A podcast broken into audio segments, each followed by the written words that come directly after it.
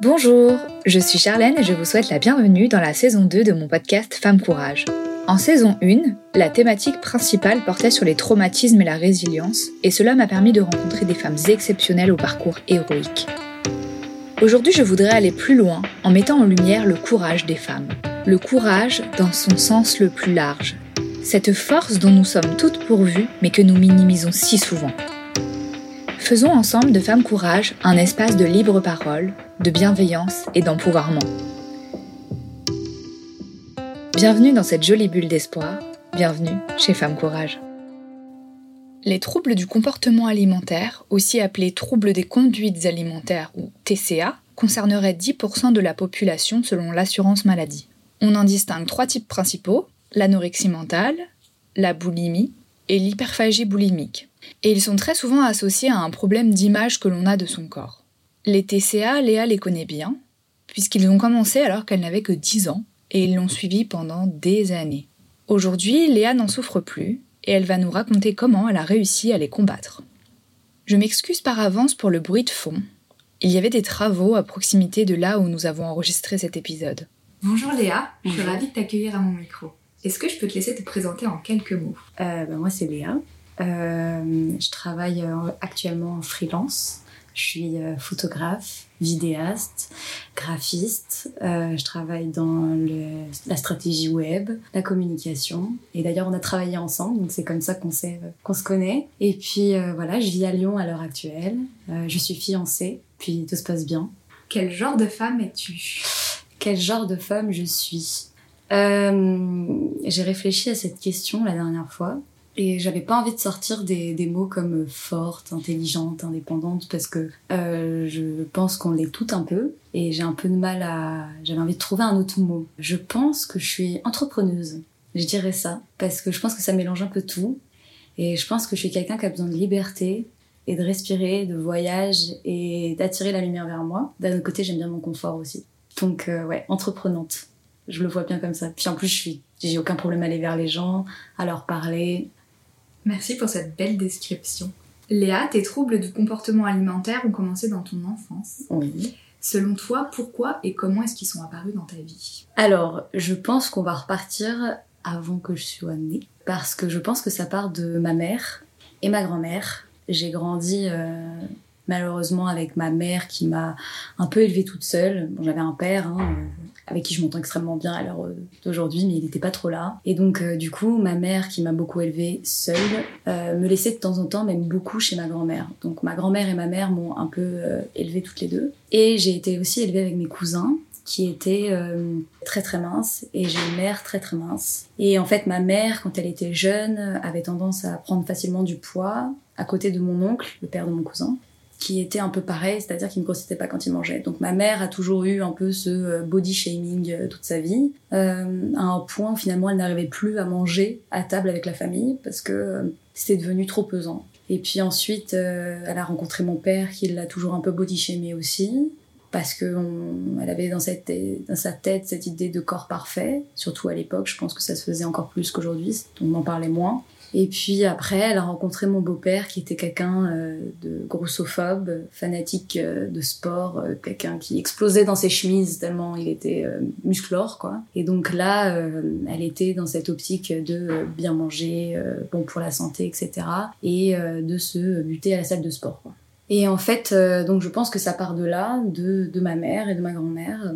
Et puis en fait, je suis née, et il faut savoir que quand je suis née, je suis née avec pas mal de problèmes de peau, des allergies euh, énormément. Et en fait, à trois ans, on a décelé chez moi un problème d'allergie euh, aux noix, aux arachides, euh, noisettes, amandes, etc.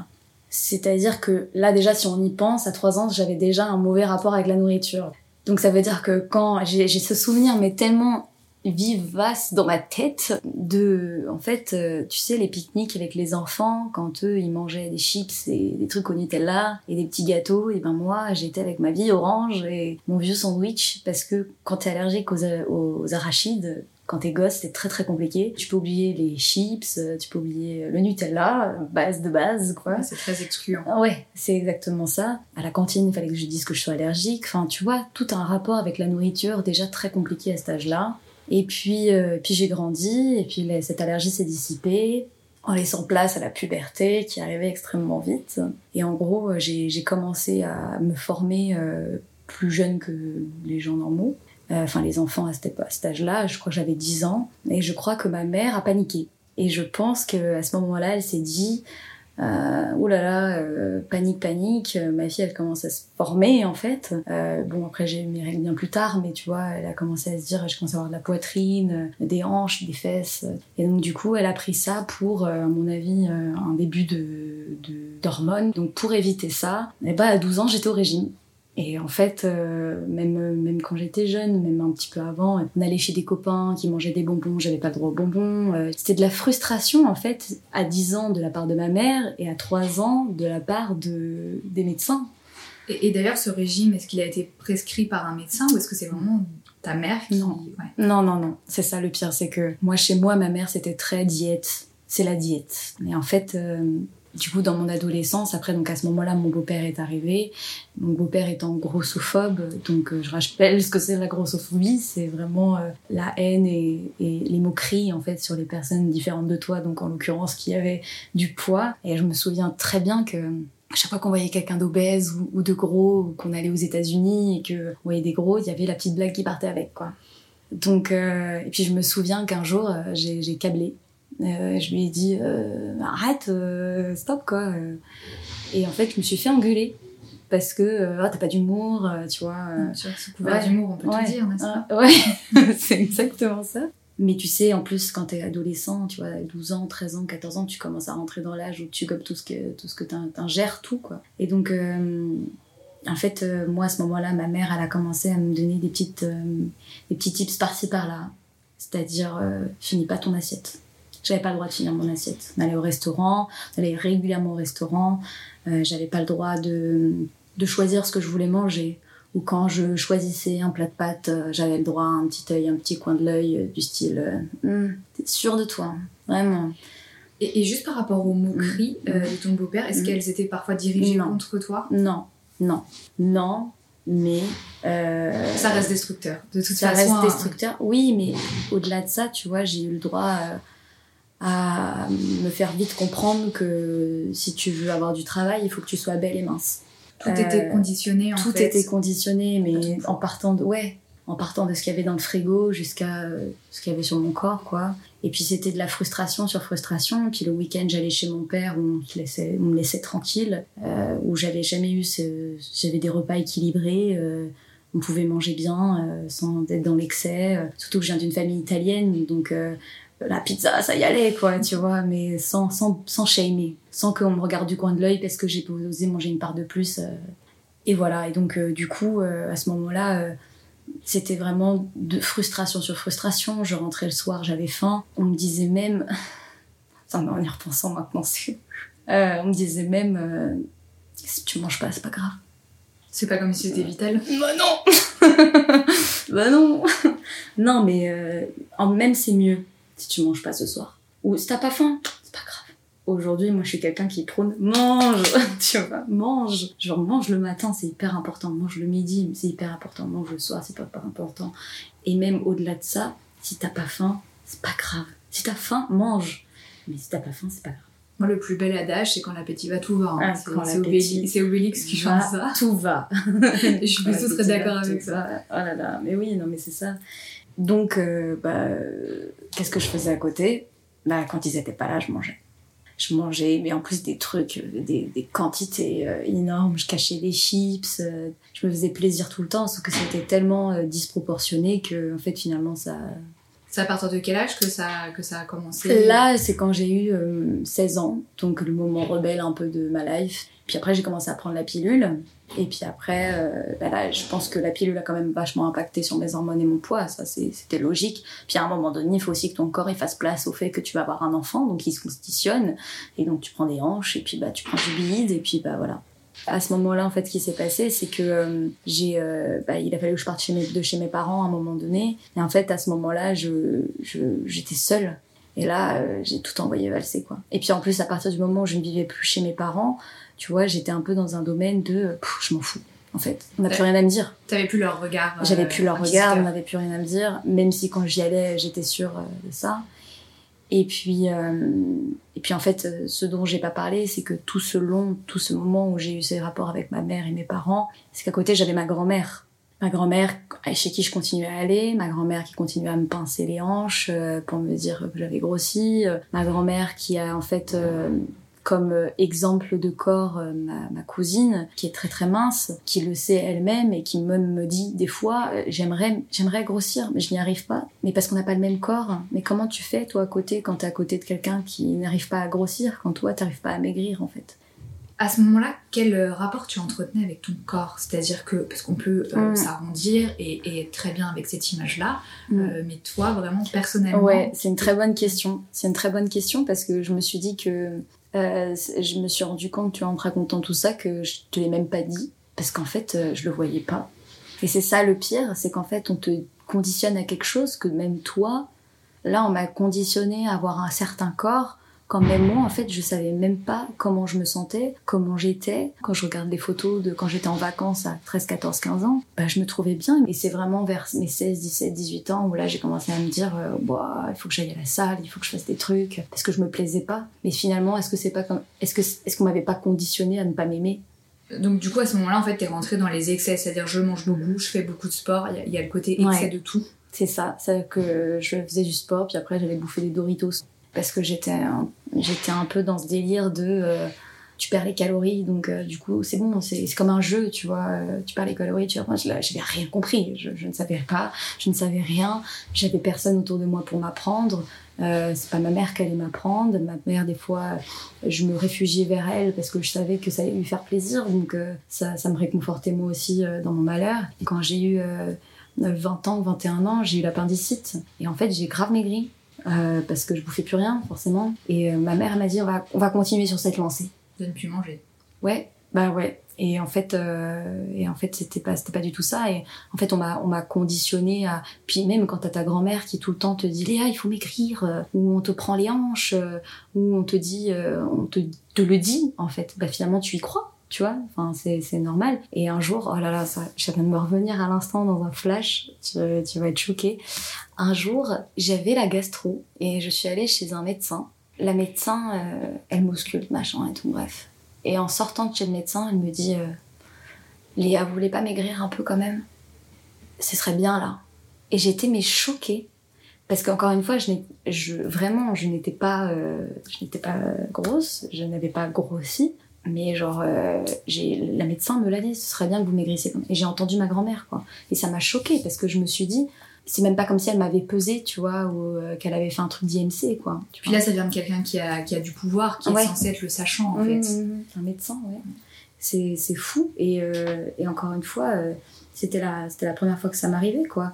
Et même tu vois quand je mangeais avant même que je mette la, la, la cuillère dans la bouche on me disait doucement doucement. C'est agressif alors que tu manges quoi. Alors oui, il y a des fois tu manges vite. Euh, oui, après t'as mal au bide et puis faim quoi, tu t'en veux et c'est pas grave. Quoi. Tu fais une crise de foie. c'est exactement ça. Puis, puis c'est compliqué. Même aujourd'hui, j'en reparle avec ma cousine qui, avec qui j'ai grandi, qui a vécu ça en même temps que moi. Elle me disait, mais c'était, je le vois, moi, je te voyais, je voyais ta tête. Elle me disait, c'était tellement toxique, ça, ça fait de la peine, quoi. Et pendant cette période-là, est-ce qu'on t'a suggéré d'aller voir euh, quelqu'un d'apte, une nutritionniste, euh, une diététicienne, quelqu'un qui pourrait t'apprendre les bonnes pratiques? Parce que ça s'apprend finalement. Non, parce que mes parents, ils pensaient qu'ils avaient, ils avaient la, vérité vraie.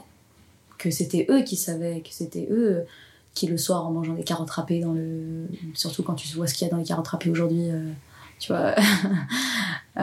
c'était ça qu'il fallait manger le soir. alors que moi j'avais la dalle Aujourd'hui, le but c'est que je me fasse confiance. Parce que c'est ça le problème, c'est que j'ai été tellement dans l'excès pendant un temps, parce que du coup je me vengeais inconditionnellement de, mes parents, tu vois, que euh, du coup euh, je, je, je, me faisais plus confiance sur ma façon de me nourrir. Je voulais plus être dans l'excès, mais d'un autre côté j'ai envie d'être dans le bien-être et la bonne santé sans se frustrer.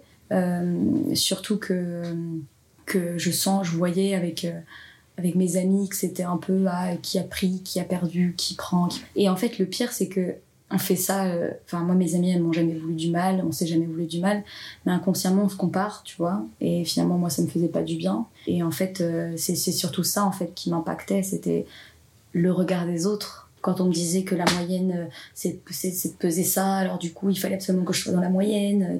Je construisais cette estime de moi. Et si j'étais pas aussi haut que cette estime, eh ben, il fallait que, que, je me mette la pression, d'un côté, je trouve que c'est hyper positif de, de, bousculer un peu ses enfants, mais d'un autre côté, moi j'ai l'impression d'avoir tellement été bousculée que rien n'est assez bien. Et que mon, poids ne sera jamais assez bien, que ce, à quoi je ressemble ce sera jamais assez bien, mon look sera jamais assez bien, et donc à quoi je ressemble, tu vois, mon, physique et mon corps. Alors qu'en fait, je pense qu'aujourd'hui, comme je te disais tout à l'heure, il n'y a pas de, corps. Euh, pas de corps parfait, quoi.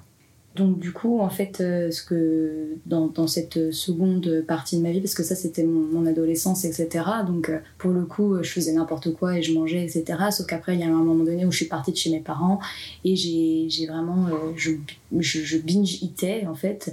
Donc binge-eater pour moi, c'était vraiment d'être dans la frustration de le sucre c'est mal, le gras c'est mal. Donc en fait, je m'empêchais de manger quelque chose dont j'avais envie finalement. Et puis je m'empêchais tellement qu'au bout d'un moment, je craquais et, je le mangeais mais à des quantités euh, qui, qui n'allaient pas, quoi. Puis je n'avais aucune mesure des quantités. Et en fait, à ce moment-là, j'ai commencé bah, naturellement à grossir parce que je faisais pas de sport à côté. Et puis, euh, et puis après, j'ai rencontré mon copain. Et puis, euh, bah, forcément, quand tu te mets en couple, généralement, tu fais plus trop attention. Donc, en tout cas, pour moi, ça a été le cas. ça, ça, tous les week-ends, on les passait au lit avec du chocolat et des trucs comme ça. Et puis, ça se fait un petit kebab par-ci, puis un petit sushi par-là. Et puis là, j'ai grossi à vue d'œil. Ça a été logique euh, franchement, je peux pas euh, je peux pas jeter la pierre là c'était à moi quoi euh, la faute et en fait ce qui s'est passé c'est que j'ai pendant toute cette période de ma vie de, de mes 3 à mes, à mes 25 ans 24 ans en fait j'ai essayé beaucoup de choses quand j'ai eu 18 ans j'ai fait de la cryothérapie donc la cryothérapie, ça consiste à en fait euh, refroidir, te mettre du froid en fait sur les zones où tu veux maigrir et ça se transforme plus facilement en eau parce que ça se ça, devient froid en fait et ça se cristallise. Ta graisse se transforme plus facilement en eau et donc ça se ça s'évacue plus vite en fait. C'est comme ça qu'ils le vendent en tout cas. Sauf que derrière tu vas pas te faire un McDo. Moi c'est ce que je faisais. Quand tu nous dis que tu as entrepris beaucoup de mm. choses, est-ce que c'était beaucoup de choses dans un simple, entre guillemets, visée de maigrir, mm. ou est-ce que c'était dans un mieux-être plus général? Objectif maigrir, tout le temps maigrir. Tout le temps maigrir. Et puis quand tu avais maigri, il fallait encore maigrir. Maigrir, maigrir, maigrir. Vraiment, c'était euh, l'objectif, quoi. Et puis en fait, euh, euh, j'ai commencé à, avoir des gros complexes, notamment mon ventre. Alors avoir un ventre, euh, alors aujourd'hui j'ai compris qu'avoir un ventre c'est normal.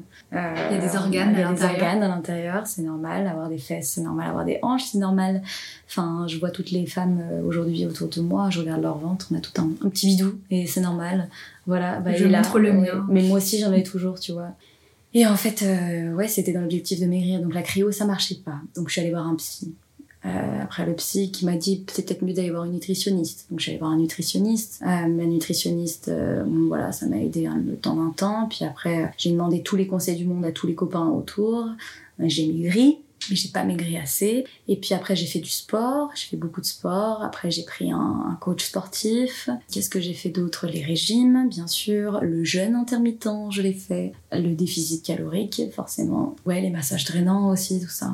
Vraiment, c'est fou parce que il y a des gens qui se disent euh, ah je vais faire de la chirurgie esthétique pour faire ça parce qu'ils ont la flemme quoi. Moi j'ai tout essayé. Mais vraiment, tu peux me demander ce que tu veux, je l'ai essayé. J'ai claqué une thune, mais monumentale dans maigrir. Mais c'était devenu une obsession.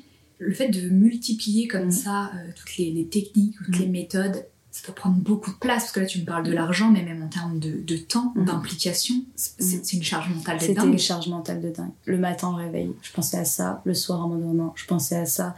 Il fallait que ce soit dans mes sujets de conversation avec mes amis. Il fallait que je sache comment elle elle faisait pour que moi je fasse. Je me pesais pas parce que je savais que j'allais pleurer. C'est un peu euh, comme si tu avais un, un, un, partiel et que tu révisais et puis que puis tu faisais tout tout ce qu'il faut en fait pour avoir 20 sur 20 à ton partiel puis le jour du partiel, c'est toi et ta fiche en fait. Comme le jour où tu te pèses, c'est toi et ta balance. Donc en fait, tu peux pas mentir sur ta feuille, sauf si tu triches, mais tu triches pas sur la balance. Donc tu mets tout ton savoir et puis à la fin, tu as la note qui te revient en fait. Mais c'est marrant quand même la comparaison, parce que tu aurais pu utiliser mille comparaisons, mhm. mais tu utilises la comparaison de l'examen. Ouais. Euh, c'est exactement ça, c'est un examen. Et en fait, je, on en revient à l'estime de soi. J'étais un. En fait, tu vois, mine de rien, psychologiquement euh, parlant, j'ai pris la place de mes parents. Tu vois, mes parents, ils, ils m'ont fait. Quand moi, j'étais pas capable de m'occuper de moi-même, mes parents ont pris cette place de, de professeur euh, de, du régime, quoi. Et puis quand mes parents sont, quand j'ai plus été avec mes parents, bah, petit à petit c'est moi et moi-même qui m'auto-flagellais, bien manger, puis pas grossir, et puis de toute façon on s'en fout des parents, donc vas-y, je vais manger, et puis je vais, je vais m'empiffrer parce que je les emmerde. Et puis en fait, bah après tu te sens mal, la conscience, euh, culpabilité, puis t'es pas bien, puis t'as la nausée, donc on va se faire vomir parce que bah, si on a trop mangé, bah voilà. Donc des fois ça m'arrivait de me faire vomir parce que tant que j'avais la nausée, autant euh, autant aller, jusqu'au bout parce qu'après je me sentais mieux. Donc euh, bon voilà.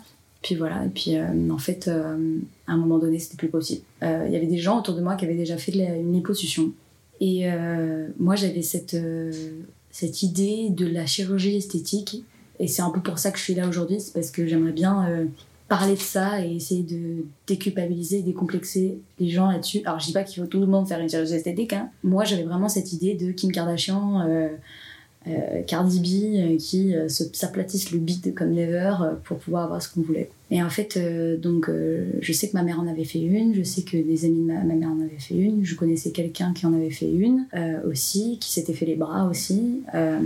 donc je lui ai posé des questions.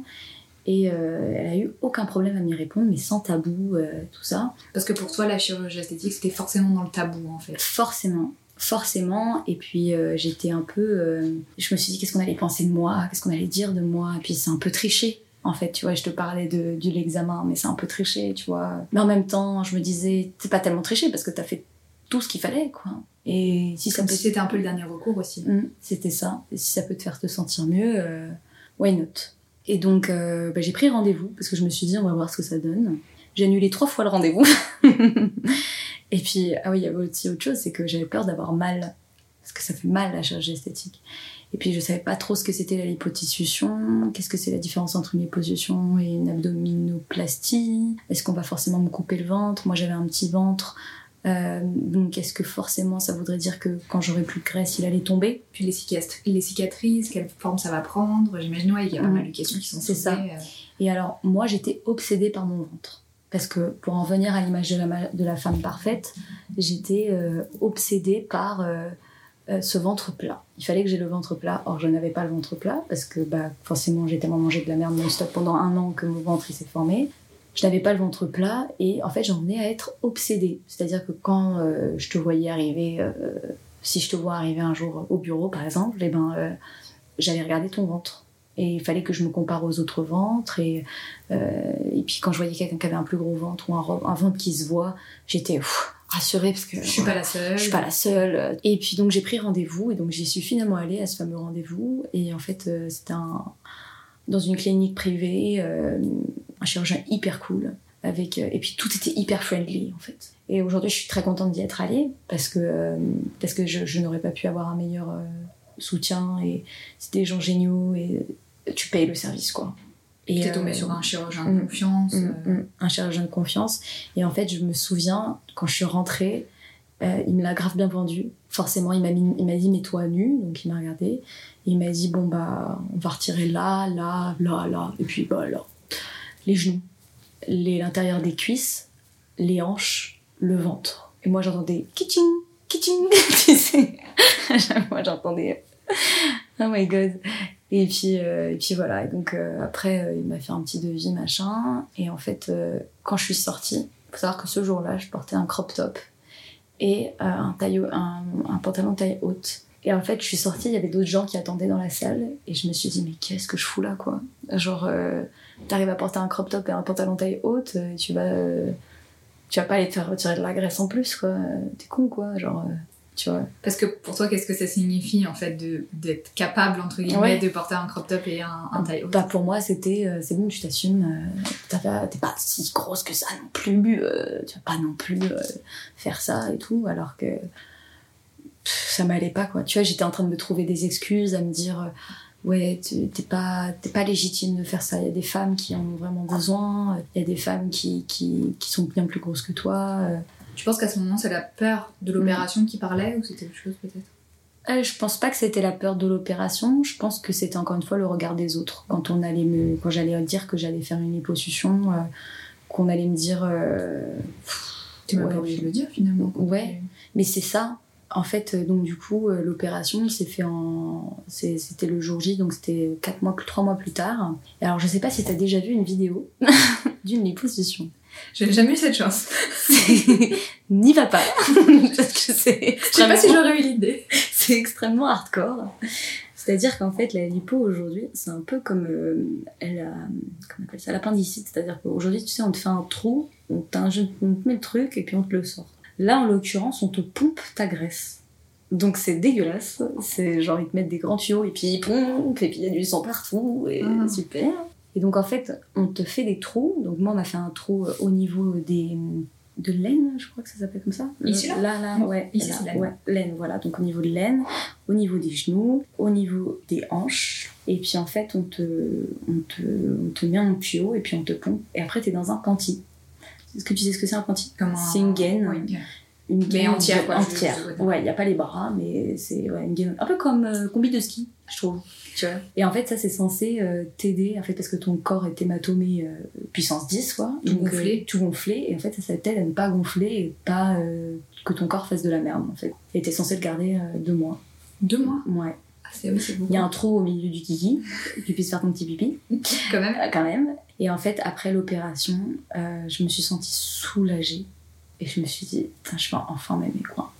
Ça, ça m'émeut de ouf d'en parler, tu vois. C'est trop bizarre. Mais euh, ouais, je me suis dit, putain, ça y est, je vais me kiffer, quoi. C'est vraiment... Ça, c'est ouf. Je pensais pas que ça m'aimerait comme ça. T'inquiète. Et... euh, T'as le droit, euh, Bah ouais, si tu veux prendre c'est un ouf. petit instant pour. Non, euh, non, mais même pas. mais... C'est euh, un petit moment d'émotion qui petit, passe. petit moment beau. C'est une grande décision. Mm. C'est pas anodin, en Mm. fait, euh, d'en arriver à la, à C'est la chirurgie.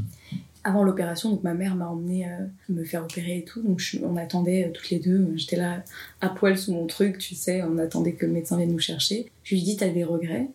Et elle me dit Je regrette. Elle m'a dit franchement qu'elle regrettait de ouf euh, ce qu'elle m'avait fait vivre, que si elle, avait- elle devait le faire, elle l'aurait fait autrement. Mais d'un autre côté, elle m'a dit qu'elle s'en rendait pas compte parce que tout ce qu'elle voulait, c'était du bien, tu vois, finalement.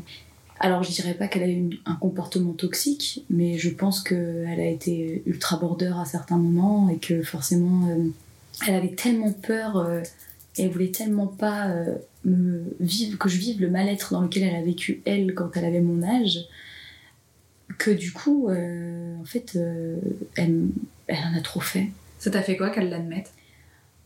Et ben j'ai été vachement gênée. Mais c'est trop bizarre Charlène en même temps, regarde toute ta vie, on te fait vivre un truc et d'un coup on te dit bah en fait c'était pas cool. T'es là en mode euh ok enfin T'as pas su quoi en faire sur Ouais. le moment. ouais grave et en fait euh, comme je te disais j'avais pas envie qu'elle se sente mal parce que ma, mère je l'adore tu vois même malgré ça j'ai un super rapport avec elle tu vois et je me suis dit euh, je l'ai vu qu'elle se sentait mal vraiment et je me suis dit euh, bah écoute c'est fait c'est fait quoi tu vois ça sert à rien de s'en vouloir tu le sais je le sais on le sait Tu me parles de gêne, mais ça t'a Mm. pas fait du bien. Hum, non, parce que c'était fait. En fait, c'était trop tard. Alors oui, quelque part, je me suis dit bon, c'est pas un monstre quoi. mais euh, non, non, c'est vrai que ça m'a fait du, ça fait du bien, mais quelque part, ça m'a pas, je me suis pas sentie soulagée par ça. Je me suis dit c'est bien qu'elle l'admette, c'est bien qu'elle le sache, et c'est bien. Et d'un autre côté, qu'est-ce que tu veux y faire? Enfin, je suis son premier enfant, euh, je suis son seul enfant. euh, elle, tu sais pas être parent, t'apprends à être parent sur le tas. euh, elle a, elle a vécu des traumas, elle me les a refilés. Bon, bah voilà, maintenant, peut-être que moi je ferais pas mieux avec euh, mes enfants parce que tu vois, j'ai vécu ça et peut-être que ce sera la même chose. Donc, donc voilà. Et donc pour en revenir à.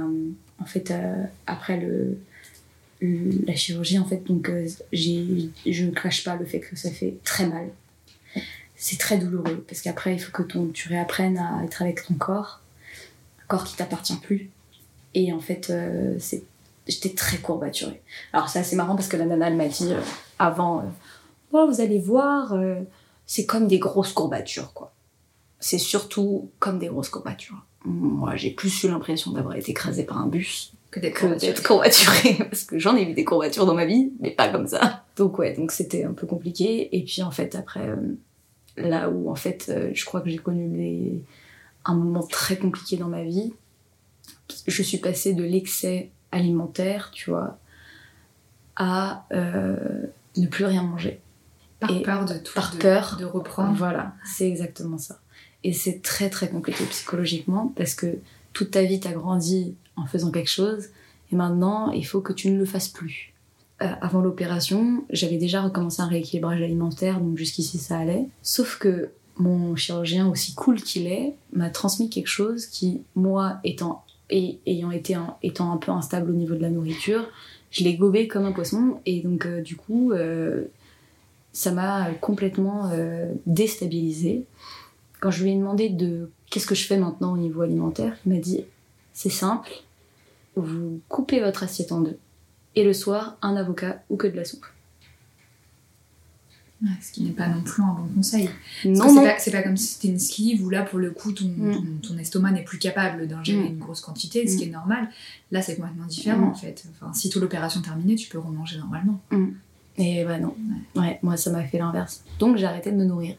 J'ai arrêté de me nourrir ou je me nourrissais en très très petite quantité. Alors c'est génial parce que j'ai maigri du coup. Euh, j'étais euh, j'étais trop bien dans mon corps. Et tu vois, quand je repense à ce moment-là de ma vie, je- j'étais je- j'étais mais dans ma dans ma tête j'étais mais sublime, tu vois. Mais ma, dans ma tête ça n'allait pas du tout. Parce que tu étais encore dans l'excès. Dans l'excès mais dans une autre façon. Dans, un autre vois, excès, ouais, mais un ça n'allait quand pas même. du tout. Ouais, ça n'allait pas du tout, c'est-à-dire que je me nourrissais plus. Euh, je m'étais installé des règles du style euh, tu manges pas de pâtes le soir, euh, je mangeais une soupe. Et quand euh, je mangeais, euh, j'osais me faire plaisir, je m'en voulais, mais t'as pas idée quoi. J'allais pleurer dans les toilettes, euh, tu vois. Autoflagellation. Ouais, c'est ça. Et en fait, mais vraiment, c'était c'était terrible parce que je ne me permettais pas de me faire plaisir. Et encore, quand je te dis que je me faisais plaisir, c'est un plat de pâtes le soir ou un kebab, mais sans pain à kebab et sans frites et sans boisson. Donc pas un kebab, quoi, Donc, euh, ouais, finalement. c'est ça. Et pour moi, c'était ça, me faire plaisir, quoi. Et euh, ma mère, qui était à côté de moi quand elle avait entendu euh, ce que le chirurgien avait dit, elle était là, mais trop bien, ça va être trop bien, moi aussi je vais faire pareil. Est-ce que ça répondait à ces critères Voilà. Donc euh, moi j'étais là en mode Ouah, voilà. Et j'étais mais malheureuse. C'était devenu mon obsession la nourriture. Il fallait pas que je mange, il fallait que je mange le moins possible. Je me faisais des shakers protéinés, euh, tu vois, à fond. Et en fait, euh, et en fait j'étais arrivée à un stade où tu ne peux pas vivre comme ça. Vraiment. C'était obsédant. Mais à quel prix? Et le prix c'était... Ah, je peux enfin porter du 38. Mais c'était trop bien. Et ça, c'était une consolation. C'était une consolation, mais qui durait deux minutes, tu vois? ah, c'est dur, hein. c'est dur. Et en fait, euh, ce qui s'est passé, c'est que euh, je crois que ça, ça a été le pire moment. Je, là, j'ai vrillé complet. Je, euh, c'est une anecdote qu'il faut absolument que je partage parce que c'est pour te dire à quel point ma grand-mère était toxique en fait à ce moment-là. Alors, ma grand-mère, j'ai toujours encore des, très bons rapports avec elle, mais on ne parle plus de ça. On plus de, je lui demande, elle ne me fait plus aucun commentaire parce que je lui ai demandé d'arrêter, etc. Euh, après mon opération, donc euh, j'ai été en convalescence et j'ai été en convalescence euh, deux semaines chez elle. Donc je suis restée allongée pendant deux semaines, les pattes en l'air pour faire circuler le sang et tout. Après, il a fallu que je retourne au travail. Et puis un soir, avec mes collègues, on, sort. On avait pris euh, indien. J'avais rien bouffé. Je me suis retrouvée avec un sac de bouffe de ouf. J'arrive chez ma grand-mère le soir parce que comme j'étais encore à Lyon, et ben il fallait que je vivais chez ma grand-mère la moitié du temps. Je lui pose le sac et je lui dis euh, T'as de la nourriture pour la semaine là, euh, fais-toi plaisir quoi. Je vais me coucher. Le lendemain, je me réveille, je vais me préparer tout machin et je vais dans la cuisine. Ma grand-mère, en fait, elle avait fait des petits bols et dans chaque petit bol, elle avait décortiqué chaque aliment de ce que j'avais ramené. Donc dans un petit bol, t'avais la sauce, dans un autre petit bol, t'avais le riz, dans un autre petit bol, t'avais euh, les nems et en dessous, il y avait un post-it avec le grammage et les calories. Pourquoi? Mais voilà. Et puis surtout, genre, tu sais, j'ai vu ça et je suis devenue, mais dingue. Je me suis dit, mais c'est quoi ça? Genre, euh, elle avait tout pesé, tout, tout regardé les calories et tout. Et là, bah, je suis pas fière de moi, mais je l'ai, je l'ai, je pas insultée, mais. Tu lui as demandé pourquoi elle avait fait ça? Mais en- parce qu'elle pensait que c'était pour mon bien. Et en fait, elle a commencé. Et je, je lui ai dit, mais elle m'a dit, mais tu, tu vois ce que t'as acheté, euh, c'est pas bien après tout ce que t'as fait, euh, comment t'as pu faire et tout. Et je lui ai dit, mais tu fais ça comme si je l'avais mangé. Alors que tout est là, tu vois. Et même si tu l'avais mangé, Ouais. Et même si je l'avais mangé, je lui ai dit, mais t'as cru que j'étais un ogre? Enfin, et je suis devenue, mais vraiment, je lui ai dit, t'as cru que j'étais un ogre? Enfin, j'étais devenue complètement. euh, j'étais hors de moi, je me suis mise à lui hurler dessus. Mais elle est tellement dans un déni, ça sert à rien, quoi. Je me suis dit, mais c'est tellement toxique, quoi. euh, Faire ça, enfin, juste après une opération en plus, enfin, voilà. Ouais, c'est comme si j'étais euh, une poupée et que euh, on allait se permettre de faire ce qu'on veut sur moi. De toute façon, euh, c'est pour son bien. Mais euh, moi, ça m'a, ça m'a détruit toute, toute ma confiance en moi. quoi. Donc du coup, après cette histoire euh, de quand j'ai commencé à, arrêter de me nourrir, en fait, je me suis dit il va falloir que j'aille voir un psy parce que je peux euh, peux pas continuer comme ça, quoi. Je me fais du mal, je me fais trop de mal. Et en fait, la psy m'a énormément aidée. Elle m'a fait comprendre que c'était moi avec moi-même, que j'étais qu'il fallait que je déculpabilise. Et surtout, elle m'a dit, mais vous vous rendez compte le mal que vous vous faites pour si peu de temps de, bonheur, quoi. Vous rattachez à ça. Et puis, euh, et puis après, j'ai pris un coach sportif. Puis je commençais la salle de sport. Et en fait, euh, mon coach sportif, m'a dit, euh, t'es en sous-nutrition totale, quoi. T'es en sous-nutrition, tu te nourris pas bien. euh, ton corps, il est tellement désespéré à l'idée. Parce que, en fait, j'étais arrivée à un stade où je ne maigrissais toujours pas, en fait. Et il m'a dit, mais c'est normal que tu maigris pas. Tu, ton corps, il est. Il se nourrit plus, il reçoit pas assez, en fait. Et si tu veux bah, que le sport, ça te rapporte au moins du bien-être, quelque que ce soit, il faut que tu manges parce que euh, il va être désespéré ton corps. Et si tu, vas te- quand tu vas te faire plaisir, tu vas, tu vas prendre en fait. Donc euh, ça va faire complètement l'effet inverse. Parce que le fait de pas manger, ton corps il se met en alerte. Mm, Il, il va stocker le peu que tu lui Mm. offres et puis dès que tu vas lui offrir à nouveau, euh, il va être Il va, content. il va être et- content et il va stocker, stocker, stocker parce qu'il a peur que tu le prives encore. quoi. Et donc, du coup, bah, je me suis remise à manger. J'ai repris du poids, forcément. Mais je me suis musclée. J'adore mon corps aujourd'hui. Mais c'est vrai que, tu vois, il a fallu que, je continue à aller voir ma grand-mère pour lui dire euh, C'est bien là. hein Et qu'elle me dise euh, Ouais, mais il faut encore que tu perdes des cuisses. Ouais, mais il faut encore que tu perdes des fesses. Et j'ai encore ce démon en moi de, euh, de validité, quoi. Mais avoir besoin de l'approbation et d'être sûr qu'à ses yeux ou à, Ouais. à leurs yeux, que ce soit ta Mm. mère ou ta Mm. grand-mère, Mm. tu sois bien pour elle. Mm, mm, mm. C'est ça. Alors qu'en vrai, euh, en fait, c'est bien pour toi. c'est ta ouais. Puis c'est ta perception en fait. Encore une fois, c'est quoi d'être grosse, c'est quoi d'être maigre. euh, là, c'est selon leur propre code. Ouais. Mais tu vois, tout ça quoi, tout, enfin, en y repensant, tout ça pour ça. Et, et moi, là où j'en veux à ma mère, c'est qu'elle ait laissé ma, ma grand-mère faire quoi. Léa, si tu avais un message à faire passer à des femmes qui ont un parcours un peu similaire au tien, et je sais qu'il y en a, parce Mhm. que en France, euh, c'est une personne sur dix qui est, qui est Mhm. confrontée aux troubles alimentaires, qu'est-ce que tu pourrais leur Ouais. dire? Ce que je pourrais dire, c'est déjà qu'ils sont pas tout seuls et que des fois on pense qu'on n'a rien et que tout va bien, ou alors que tout va mal et qu'on est tout seul, alors qu'en vrai, euh, moi j'ai appris sur le tas en fait euh, mon problème. Et en fait, c'est sur le tas que, que j'ai appris qu'en fait, ben, en fait, il n'y a pas que ma mère qui est comme ça, il y a plusieurs mères qui sont comme ça. Je me dis, euh, ce qu'il faut, c'est que toi, tu sois heureux avec toi et demande-toi avant ce que tu veux toi. Et peu importe ce que tu choisis, c'est ce qui compte en fait. Et si t'as envie de te faire refaire le nez, eh ben refais-toi le nez. Non mais vraiment, et, et on s'en fout de ce que les autres pensent. Le but c'est que tu sois bien avec toi-même. Et si t'as envie de maigrir, eh ben fais du sport. Et puis si t'as envie de te faire une hypo, eh ben fais une hypo et fais ce qui te va toi. Et n'aie pas peur de le dire, n'aie pas peur de- d'en parler autour de toi. Justement, parle-en autour de toi, tu vois. Parce que je pense que c'est important de montrer les options qu'on a autour de soi. Il y a tellement de choses qu'on peut faire pour aller mieux et on peut en parler. Et moi, ça m'a fait tellement du bien d'écouter des podcasts où j'entends, euh, bah moi, il s'est passé ça avec ma mère et tout. J'étais là, mais attends, mais là, elle raconte ma vie en fait, tu vois. Et de réaliser que, que en fait, t'es pas seul. Et ça, ça, ça fait du bien de, de savoir qu'on n'est pas seul. Je pense qu'on a tous nos traumas et je pense qu'on a tous grandi avec des éducations différentes. Et puis surtout, de pas mentir sur euh, le pourquoi du comment euh, t'en es arrivé à là, ne pas se cacher euh, et puis ne pas se, se mentir à soi-même, quoi. Et si tu te fais juger, c'est que t'es pas bien entouré, quoi. Comment tu te sens aujourd'hui, Léa? Comment je me sens aujourd'hui? Aujourd'hui, je dirais que je suis bien, je me sens bien, mais que j'ai toujours des petits démons qui sont partis par là. Malheureusement, je pense que je pourrais jamais m'en dépatouiller, je pense que c'est dans ma tête. Je pense qu'il n'y a pas que euh, mes parents, je pense qu'il y a Instagram aussi qui fait beaucoup. Je déteste le positivisme.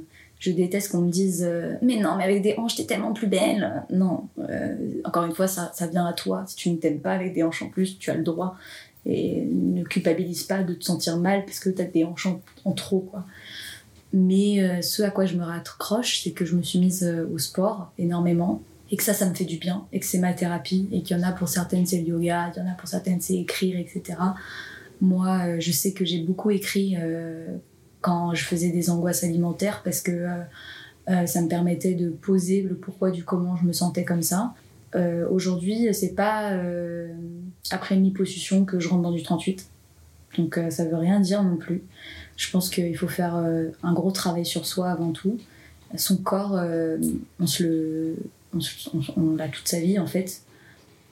Donc je pense que c'est important de d'en prendre soin. Et là, maintenant, je suis plus dans cette optique-là. C'est-à-dire que je suis plus dans l'optique de maigrir, mais de prendre soin de moi. Qu'est-ce qui t'a donné envie de témoigner à mon micro? Bah déjà tous tes podcasts très clairement.